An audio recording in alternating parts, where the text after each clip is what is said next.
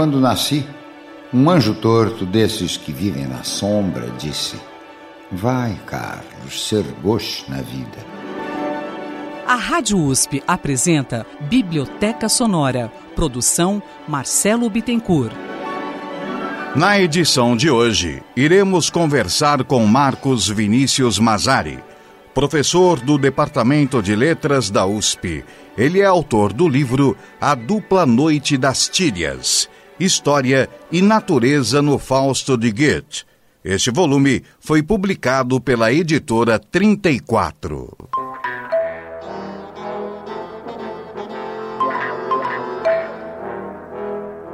Marcos, o que o motivou a escrever o livro A Dupla Noite das Tilias? O que me motivou a escrever esse estudo sobre com esse título, A Dupla Noite das Tílias, foi o interesse intenso pelo Fausto de Goethe e também pela percepção crescente da atualidade desta obra máxima da literatura mundial, não só alemã, mas mundial. Então eu estava percebendo que, sob vários aspectos, o Fausto é de uma atualidade de fato praticamente inimaginável e esta abordagem, ela acabou enveredando, que é uma, esta é uma das direções principais do livro, pela vertente ecológica. É uma leitura também, por assim dizer, ecocrítica do Fausto de, de Goethe, porque no, no Fausto de Goethe a natureza também é, é destruída.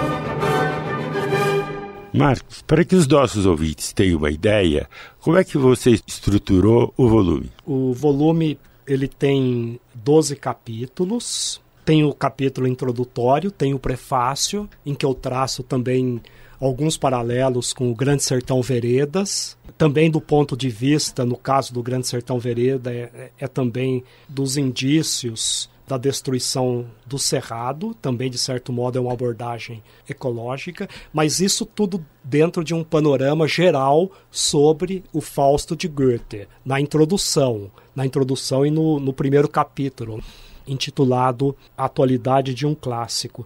Depois eu entro por questões mais teóricas e, sobretudo, no campo do símbolo e da alegoria que é muito importante para Goethe. Goethe foi o artista, o poeta que fundou a base para toda a discussão posterior até os dias de hoje sobre símbolo e alegoria. Eu abro bastante espaço para discussão.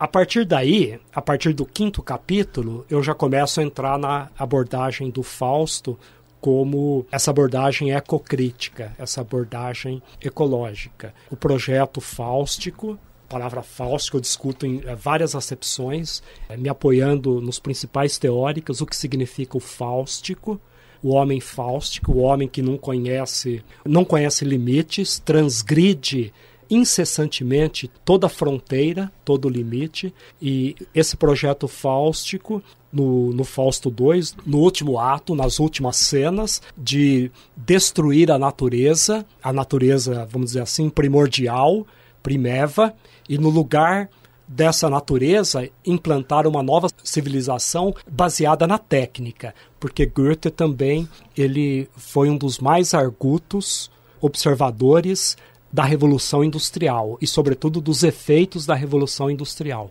Então, uma das linhas de força é, é o diálogo entre Goethe e Marx, também sobre as novas forças produtivas. Eu procurei mostrar em que ponto Marx, que veio depois, eh, se aproxima de Goethe e em que ponto eles divergem radicalmente. Por exemplo, na apreciação da violência a força através da qual a nova, a nova civilização é implementada.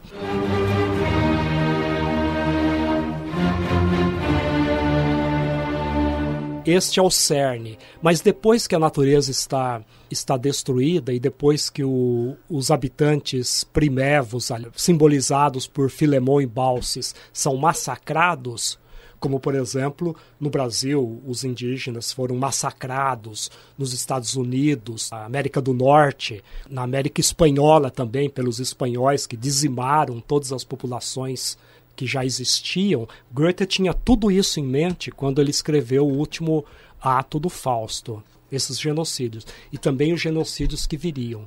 Depois que isso está concretizado, eh, Goethe coloca em cena uma figura muito poderosa que é a figura da apreensão, que é a figura que vai cegar Fausto. Ele é um colonizador, claramente.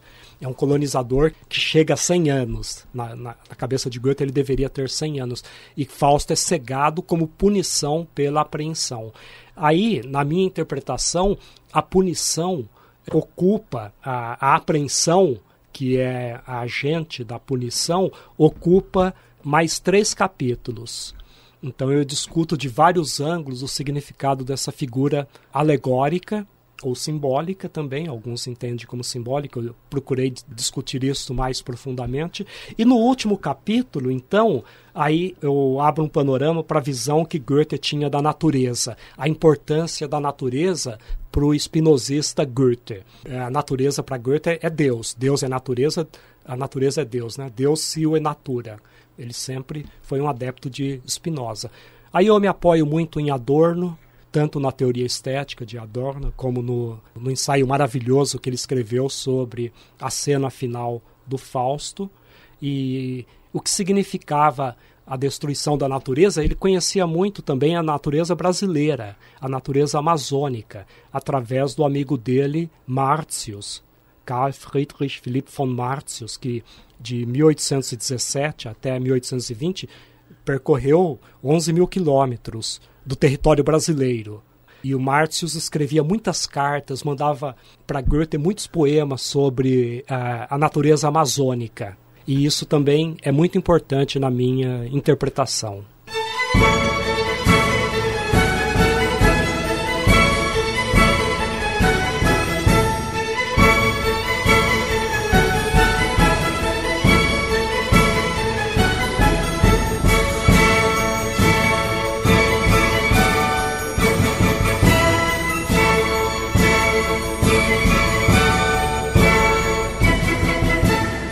Minha relação com Schiller se baseava na orientação decidida de ambos para uma meta. Nossa atividade comum na diversidade dos meios através dos quais aspirávamos alcançar aquela meta. Por ocasião de uma delicada diferença que certa vez aflorou entre nós e a qual sou novamente remetido agora por um trecho de sua carta, desenvolvi as considerações que vêm a seguir.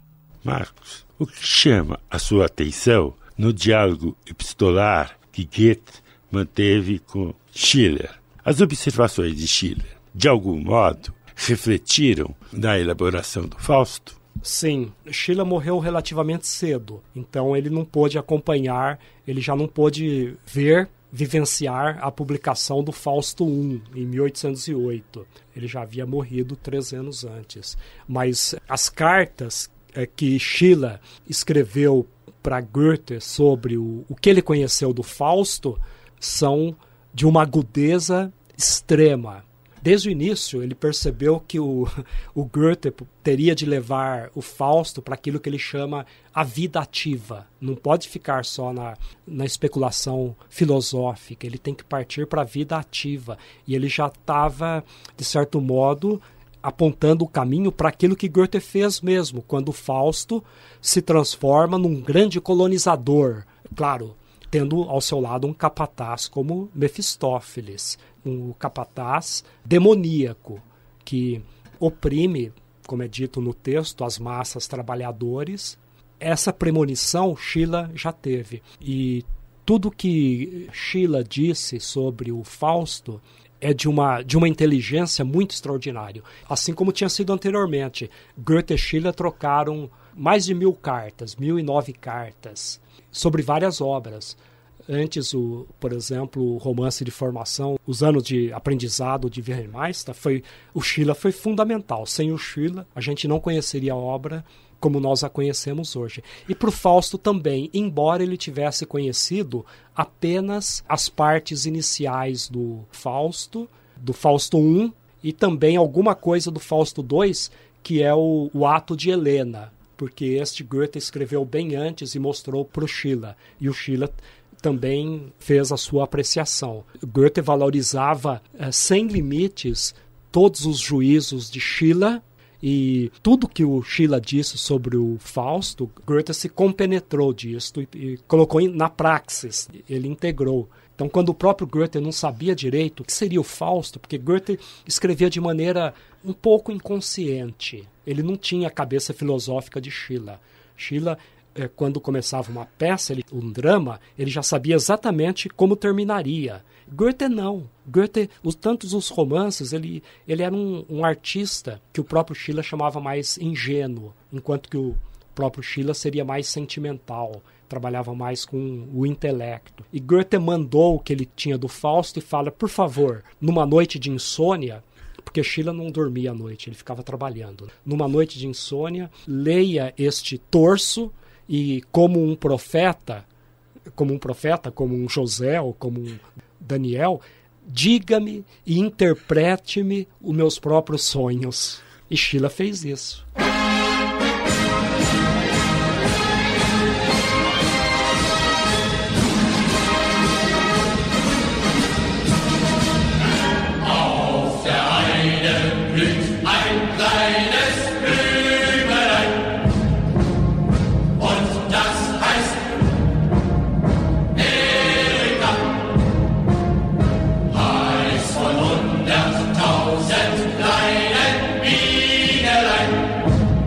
Que maneira o nacionalsocialismo tentou se apropriar do Fausto de Goethe? tentou se apropriar de várias maneiras. O principal trecho do, do Fausto é quando o colonizador ele está cego e na verdade ele está à beira da morte, porque Mefistófeles junto com as figuras alegóricas dos lêmures. Os lêmures são os trabalhadores estropiados. São figuras que Goethe tirou da mitologia romana. Estão cavando o túmulo de Fausto e Fausto, como ele está cego, ele só ouve o ruído das enxadas. Então ele fica muito contente, ele acha isso é ironia trágica. Ele acha que a obra de canalização está sendo levada a cabo e ele pronuncia um discurso hiperbólico no qual ele, ele sonha com um povo livre trabalhando livremente numa terra livre. Por exemplo, isso foi totalmente apropriado pelo nacionalsocialismo. Esse é um dos exemplos. Foi muito difícil se apropriar de Goethe, porque Goethe era tudo menos nacionalista. Você não encontra uma única palavra de Goethe em favor, em favor do nacionalismo, dos alemães. Ele se entendia como um homem, por isso que ele criou o conceito da literatura mundial literatura alemã para ele já não significava muito. Para ele, eh, por exemplo, na literatura mundial entram também as canções dos indígenas brasileiros que ele conheceu através de Montaigne, Michel de Montaigne, as canções tupis. Tudo isso entrava para Goethe no conceito de literatura mundial. Por isso que isso levou Hitler, Hitler a dizer o seguinte: eu eu não gosto de Goethe mas eu perdoo Goethe por um único verso. Quando o Fausto está traduzindo a Bíblia, o Evangelho de São João, então ele fala: no início era o Logos, na Bíblia está, mas Fausto traduz como: no início era a ação. E Hitler falou: eu perdoo Goethe por causa desse verso. Mas eles se apropriaram, sim, mas de maneira totalmente absurda.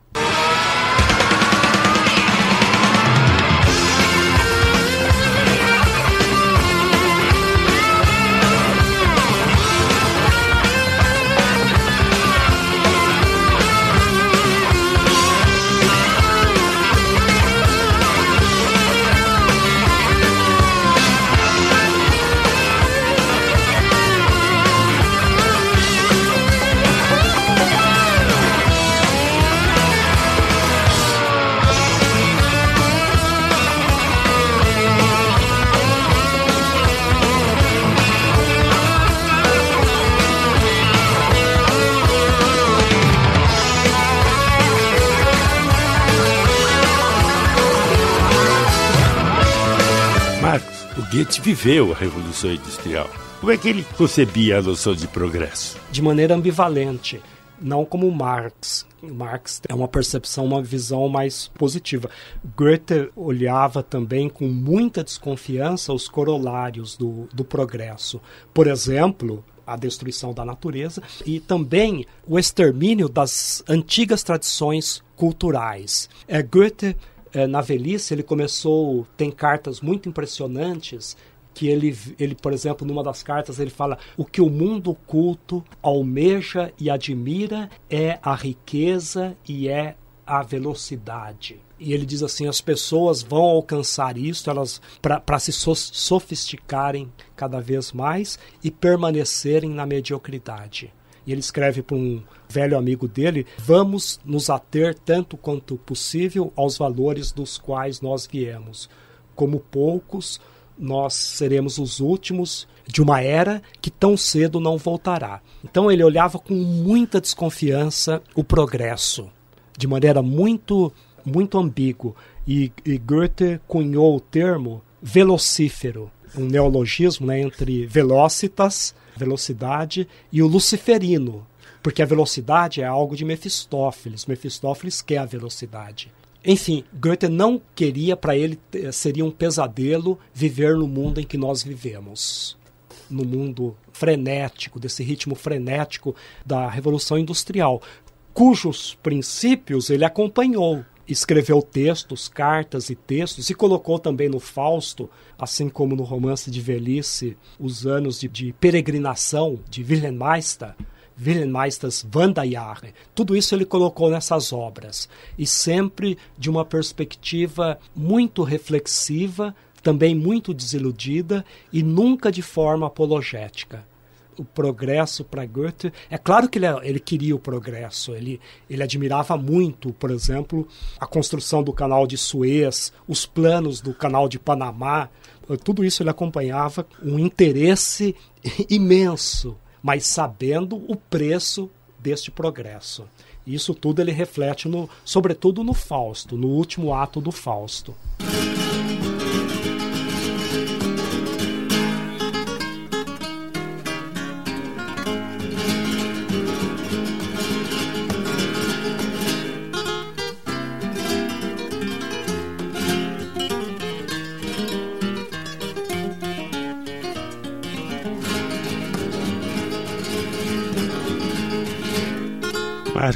De algum modo, é possível aproximar alguns momentos do Fausto II com o Don Quixote do Miguel de Cervantes? Eu acho que o, na hora, o episódio da morte, o Don Quixote ele morre voltando à, à lucidez, à cordura, né, como Cervantes escreve.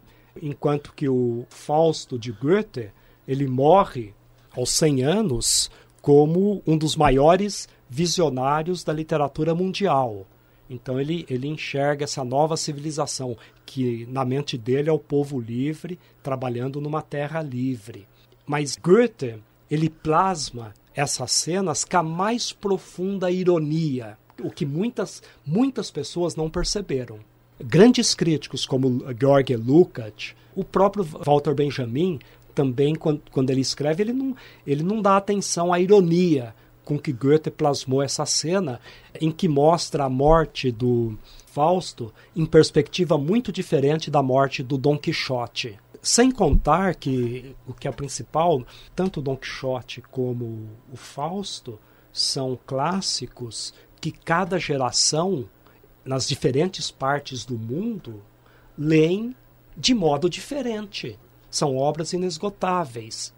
A cada geração, Dom Quixote mostra um rosto diferente. E o Fausto, a mesmíssima coisa.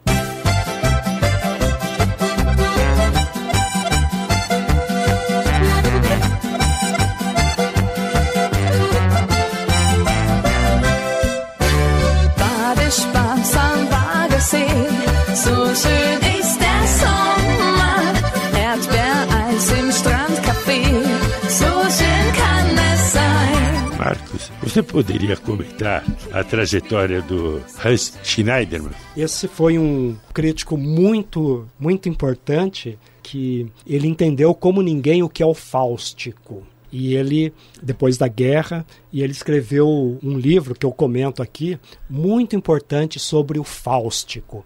E ele mostra, por exemplo, ele conhecia por dentro a apropriação que o nacionalsocialismo fez de, de Goethe. E ele conhecia também a, a, apropriação comunista do Fausto.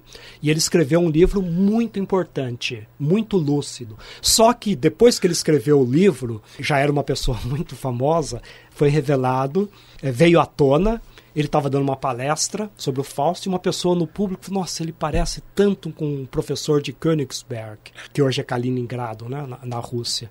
E, e ficou muito intrigado e foi atrás. E ele descobriu que, de fato, a identidade era falsa. Esse Hans Schneider, a identidade verdadeira dele, ele era um membro da SA nazista, ele era um alto funcionário nazista. Então, depois da guerra, ele se deu como se desaparecido, morto, os papéis foram queimados.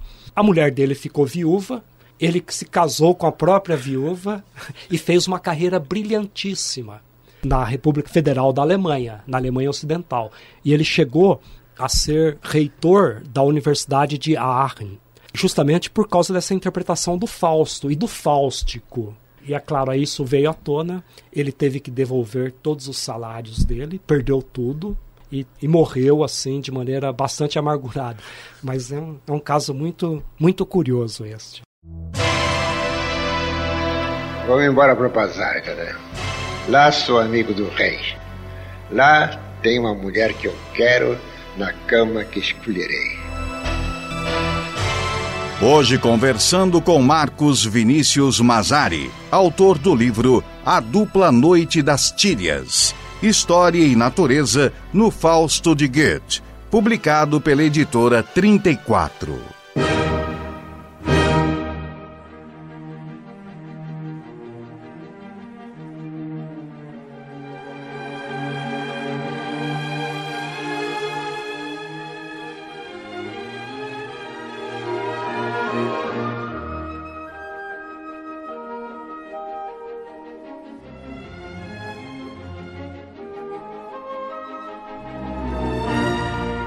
Marcos, o que você destacaria da figura de Linceu, presente no último ato do Fausto II? Linceu é outra figura simbólico, alegórica, profundamente relacionada com, com a natureza. É a sentinela da grande colônia de Fausto. É uma figura lírica. É justamente Linceu, ela é muito importante. Linceu é uma figura da mitologia grega que participou da, da aventura, da excursão dos argonautas. Linceu significa aquele que tem os olhos de lince. Então, Goethe se identifica com Linceu porque Goethe se considerava um homem da visão, um homem dos olhos. Aug, Augenmensch. Goethe falou: eu percebo o mundo através da visão. Visão é da mais fundamental importância. Então tem uma identificação de Goethe com a figura de Linceu. E Linceu, na, na tragédia da colonização, ou como Marshall Berman, Marshall Berman tem um belo estudo, ele chama de tragédia do desenvolvimento. Por exemplo, ele lê a história dos Estados Unidos da perspectiva do, do Fausto de Goethe, da tragédia do desenvolvimento.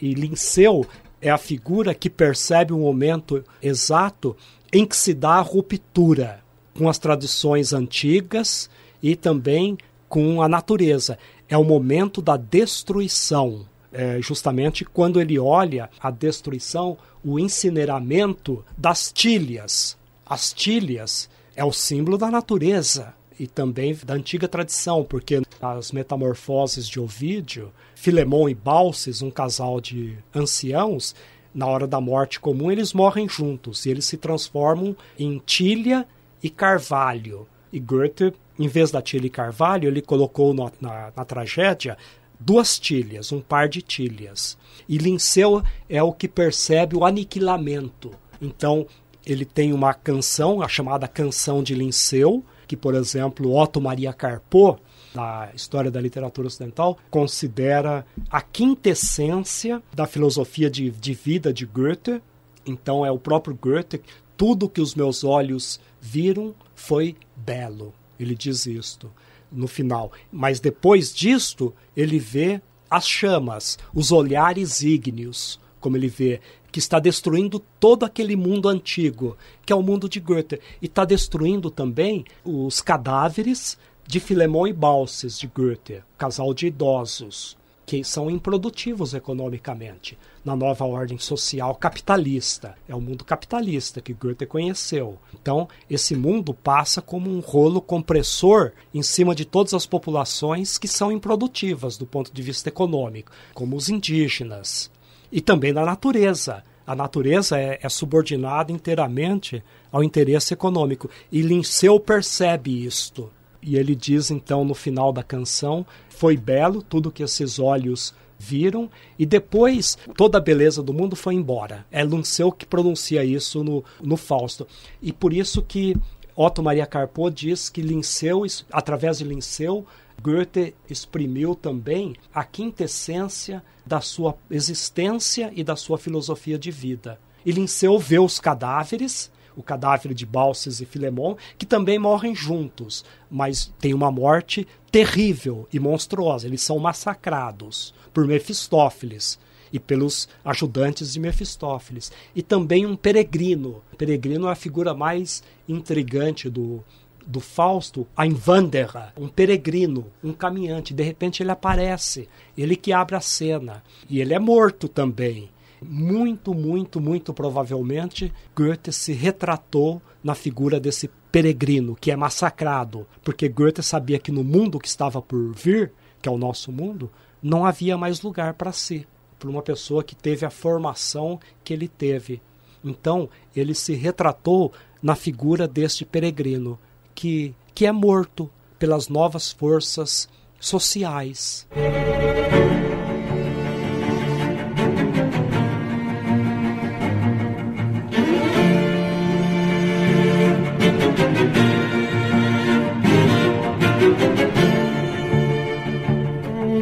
Mataste-me e ainda me rouba. Farei cair sobre ti a desgraça, afirma Mefistófeles.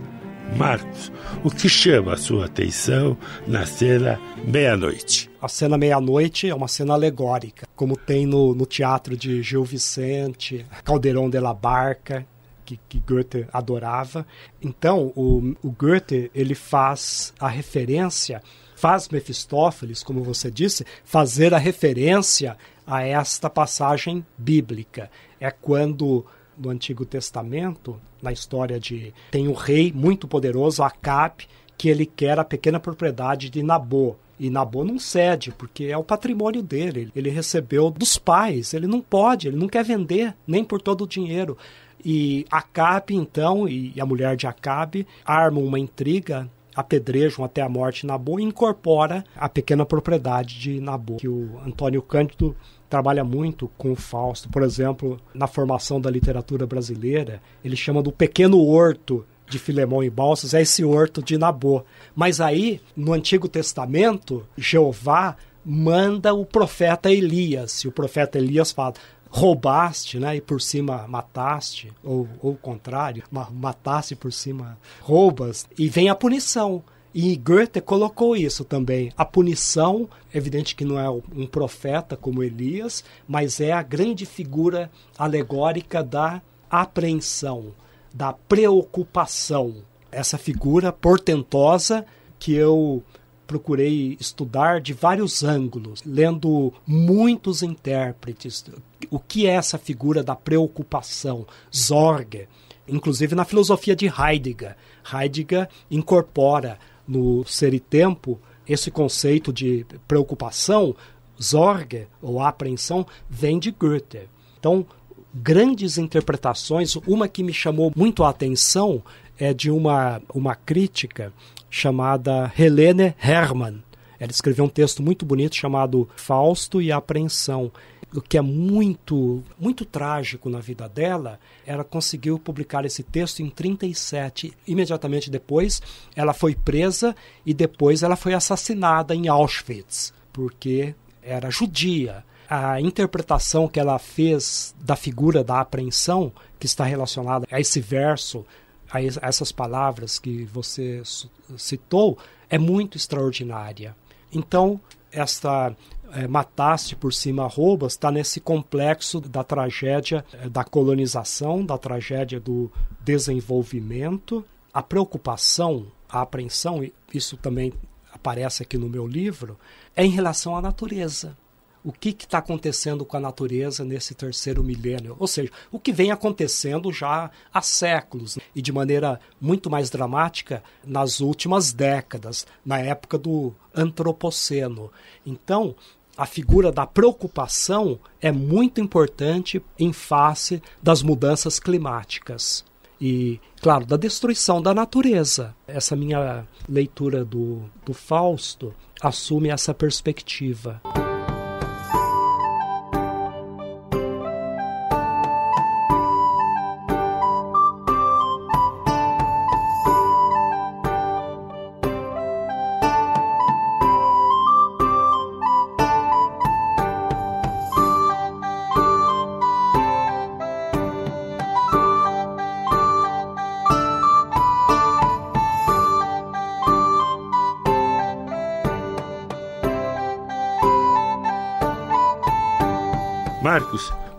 Motivou a incluir na sua análise o canto 11 do Paraíso, do Dante Alighieri? Eu não me lembro muito bem, mas é quando o, o antepassado do Dante lhe profetiza que ele vai ser traído e que, e que a culpa recairá sobre a própria vítima. Ou seja, a vítima é a culpada. Isso, tudo isso é dito com versos da mais incomparável beleza. E no, no Fausto, Goethe faz Fausto dizer coisas semelhantes, mas da perspectiva do criminoso, daquele que perpetra o crime.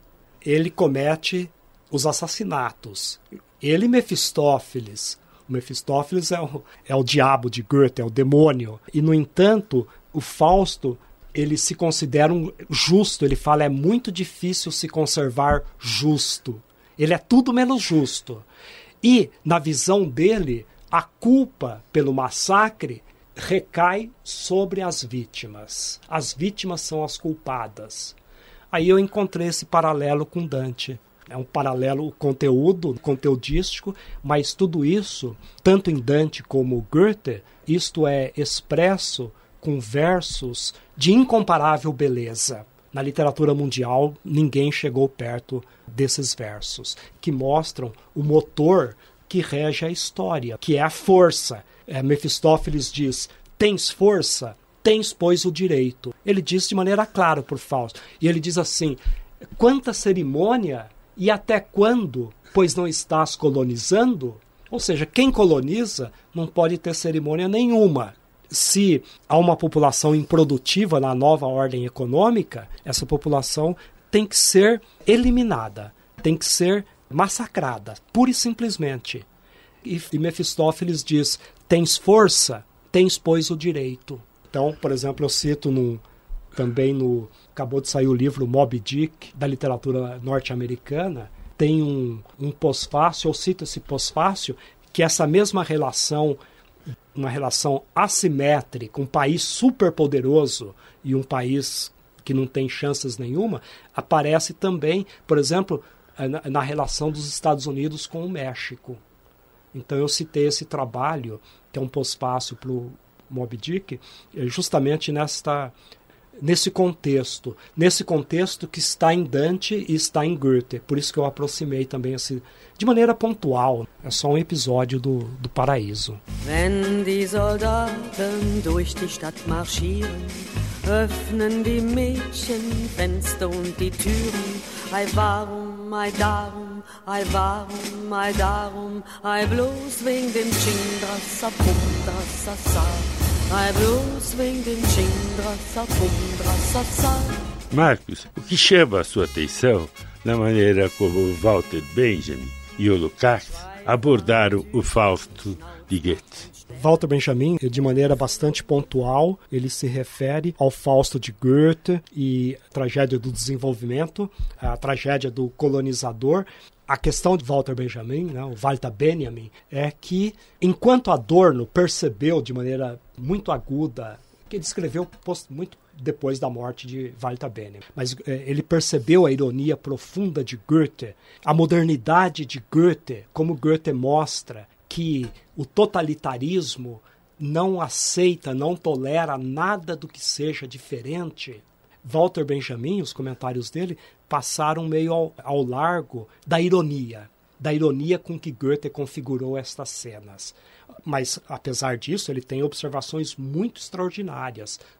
Algumas delas eu coloco no, no, no livro aqui, sobre o, o, quinto ato da tragédia da colonização do Fausto. Georg Lukács é um pouco diferente. Ele escreveu muito sobre o Fausto muito mesmo, estudos sobre o Fausto, Fauststudien, que foram inimaginavelmente importantes nos anos 50, nos anos 60, por exemplo, na Alemanha comunista, os estudos de Lukács eram algo sagrado, e Lukács era visto quase como um deus quando, mas ele ele faz uma leitura também totalmente forçada para realçar apenas um aspecto. Por exemplo, tem um texto chamado Unser Goethe, o, nosso Goethe, um texto comemorativo de um jubileu de, de Goethe, ele vê esse sonho de Fausto de um povo livre, trabalhando livremente numa terra livre, ele vê isso concretizado na União Soviética sob Stalin. Ele diz assim: a União Soviética varreu do mapa da história Mefistófeles e todas as forças mefistofélicas. Isso não dá também. Isso não dá.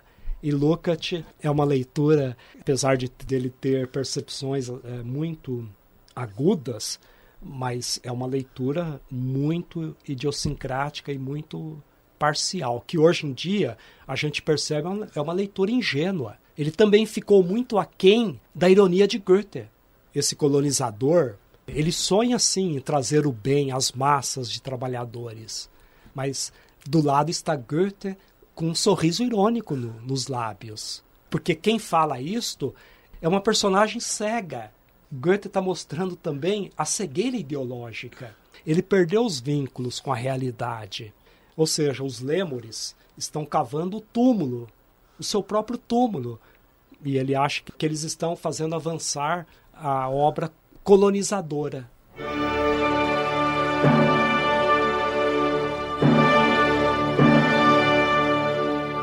Marcos, você já tocou, mas que retrato você faria do personagem Peregrino?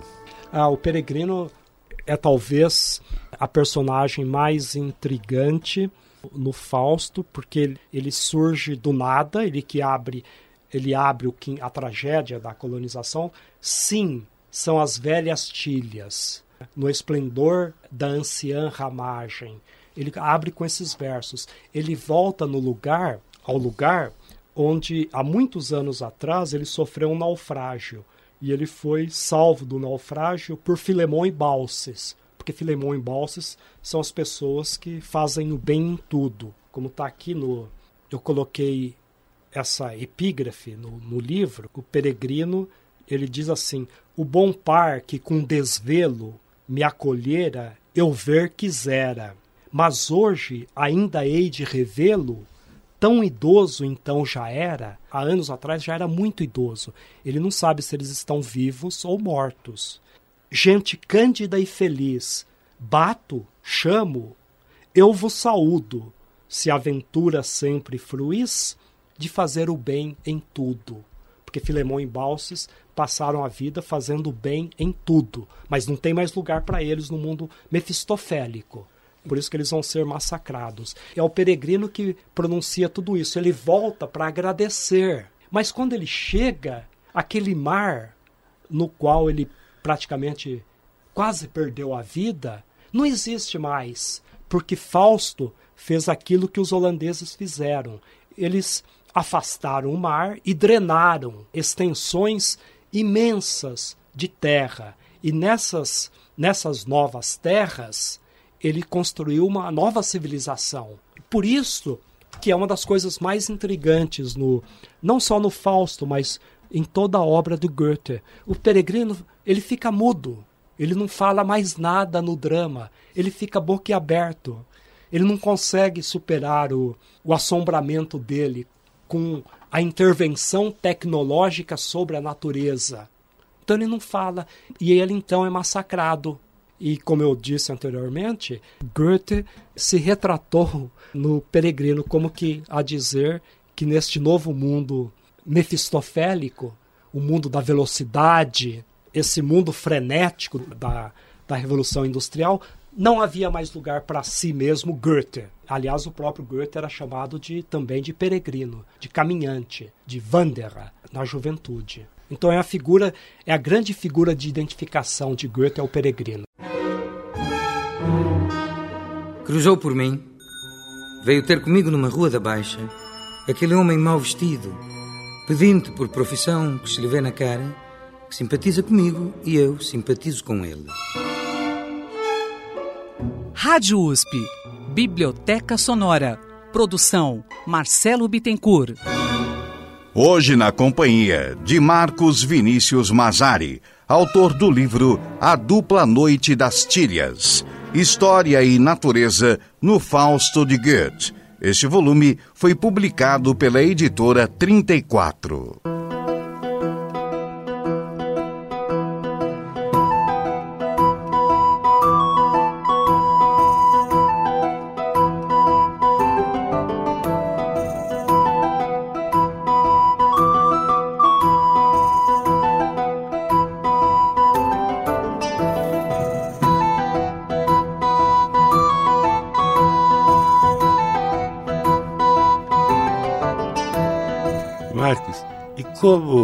Dante concebia a natureza? Não, aí já eu, eu, eu citei alguns alguns trechinhos, né? um trechinho da Divina Comédia, rifato si, como piante, rinovelate de novela, mas aí é uma coisa muito pontual. O horizonte que Goethe tinha da natureza é um horizonte após Revolução Industrial. Então, Goethe estava antevendo essa subordinação irrestrita da natureza ao interesse econômico, como nós estamos vivendo de maneira muito dramática no Brasil, sobretudo no Amazonas, mas em todos os biomas brasileiros, essa destruição, que vai ser a coisa, na visão goetheana, de mais catastrófico pode acontecer à humanidade. E em Dante essa percepção evidentemente não, não, não está. Então a natureza ela deu a, a Dante imagens das mais belamente incomparáveis de toda a literatura mundial, mas aí aí não é uma outra coisa. Goethe já está olhando a natureza. Procurei estudar muito isso nas páginas finais do estudo, me apoiando bastante em Adorno, na visão que Adorno tinha também da natureza, aí Goethe está olhando a natureza de uma perspectiva moderna. Não é por acaso que Fausto destrói, destrói as tilhas. Por isso que eu dei o título de A Dupla Noite das Tilhas. É uma dupla em vários sentidos. Um dos sentidos é o sentido simbólico. Então, as tilhas que são destruídas é o símbolo de toda a natureza. Símbolo, ou eu trabalho muito com esse conceito, a fórmula ético-estética para a destruição da natureza. Porque na velhice, quando Goethe, eh, o octogenário Goethe, ele usava muito a expressão fórmula ético-estética. Então ele dizia que ele queria aprender os fenômenos de uma perspectiva de uma fórmula, quase como uma fórmula matemática ético-estética. E ele dizia: só assim o mundo se me torna suportável. Então ele teve essa percepção muito moderna da, da natureza e da destruição da natureza. Isto está, depois eu procurei fazer um paralelo, na, do ponto de vista linguística, na lírica de juventude de Goethe, mas também nas partes líricas da velhice de Goethe. Sag mir, wo die Blumen sind. Was ist geschehen? Sag mir, wo die Blumen sind. Mädchen pflückten sie geschwind. Wann wird man je verstehen? Wann wird man je verstehen? Ele surge diante da casa e cintilam as estrelas. Ele assobia para os seus mastins, assobia para os seus judeus, manda cavar um túmulo na terra. Um homem mora na casa, teu cabelo dourado. Margarida, ele atiça os seus mastins, sobre nós ele nos dá um túmulo nos ares. Brinca com as serpentes e sonha a morte. É um mestre da Alemanha. Wann wird man je Marcos, as ilustrações contidas no livro dialogam bastante com o texto. Como se deu o processo de escolha dessas imagens? As imagens são as imagens foram feitas quase que a totalidade por Max Beckmann em 1943. Ele ilustrou Fausto II e também, portanto, a, a tragédia da, da colonização, do desenvolvimento, e ele faz uma leitura atualizadora do Fausto. Então, por exemplo, quando Filemon e Balses, que é a ilustração que está na capa, eles são massacrados, na verdade é um prédio residencial e o prédio sofreu um bombardeio aéreo durante a Segunda Guerra Mundial e os cadáveres estão assim estendidos na rua com os, o, o incêndio ao lado da tilha, ao lado da, da árvore que também foi aniquilada dialoga muito no sentido, como você disse, de uma leitura atualizadora do Fausto. Ele atualizou o Fausto à luz da Segunda Guerra Mundial, tal como ele a vivenciou em Amsterdã. Ele estava no exílio, ele foi um, uma das centenas de pessoas, milhares, que tiveram que abandonar a Alemanha Nacional Socialista. Por exemplo, tem uma também, se você certamente viu.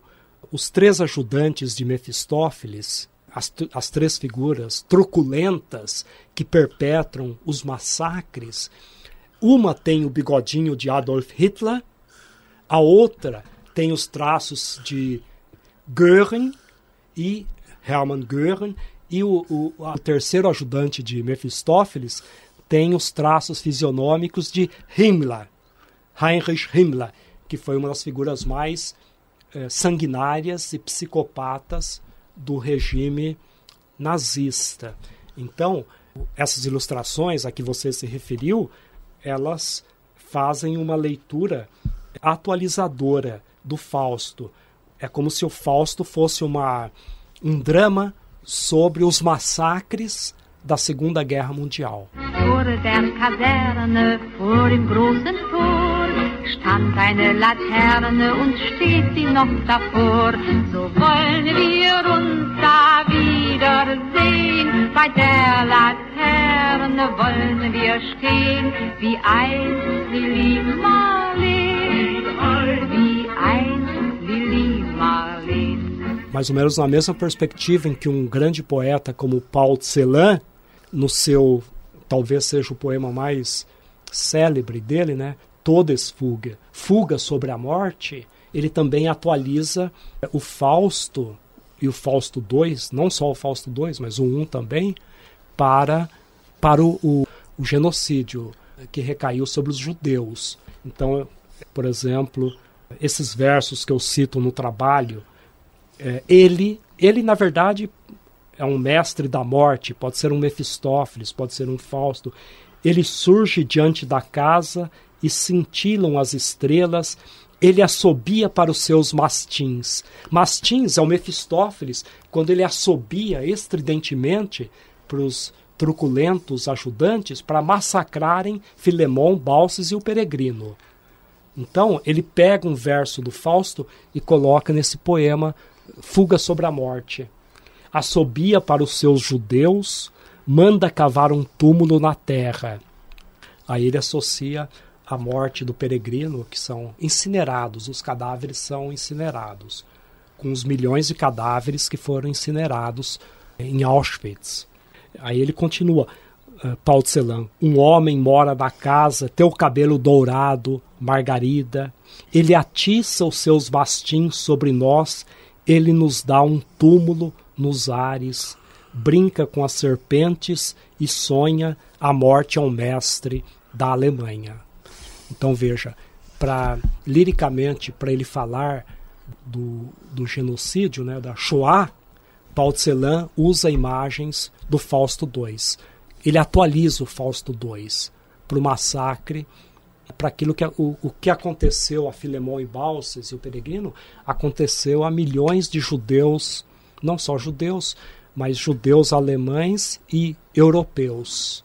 Assim como o que acontece aqui aconteceu depois nos vários massacres do século XX, inclusive em Canudos, que eu faço uma, um paralelo com o massacre de Canudos, mas mais recentemente, os massacres na Guerra Civil da Iugoslávia, massacres na África, em Ruanda, etc.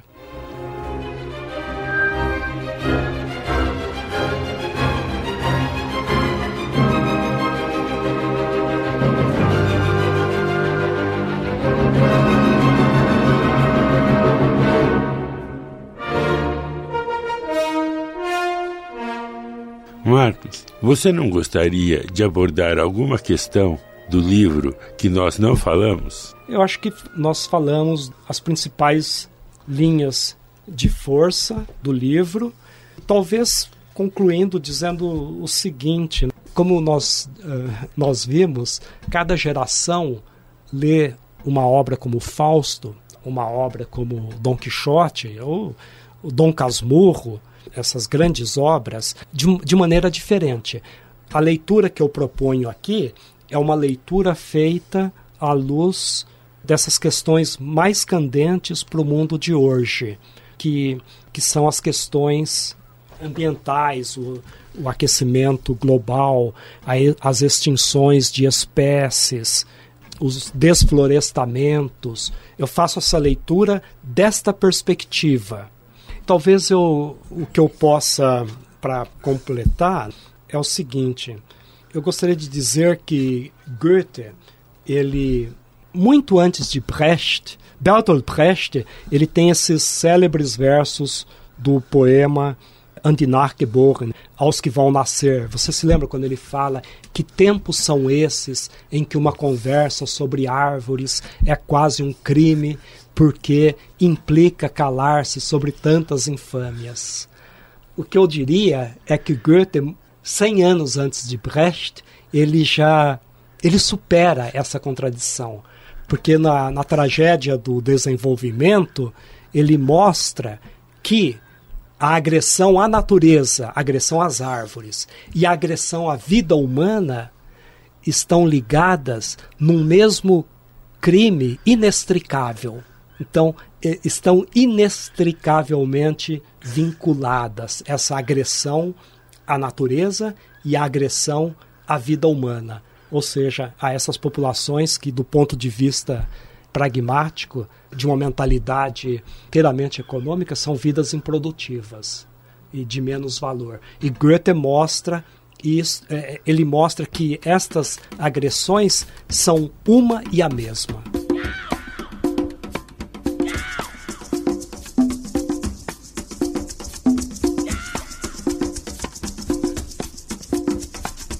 Marcos Vinícius Mazari é autor do livro A Dupla Noite das Tilhas História e Natureza no Fausto de Goethe, edição ilustrada.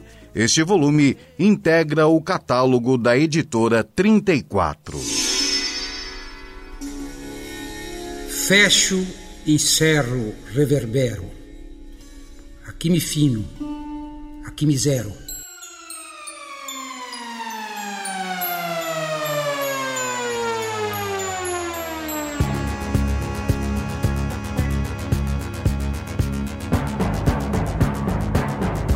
Biblioteca Sonora.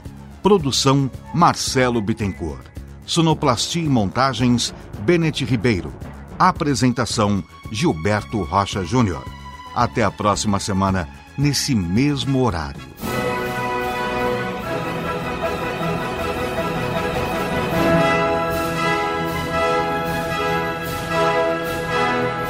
Biblioteca Sonora. Realização Rádio USP.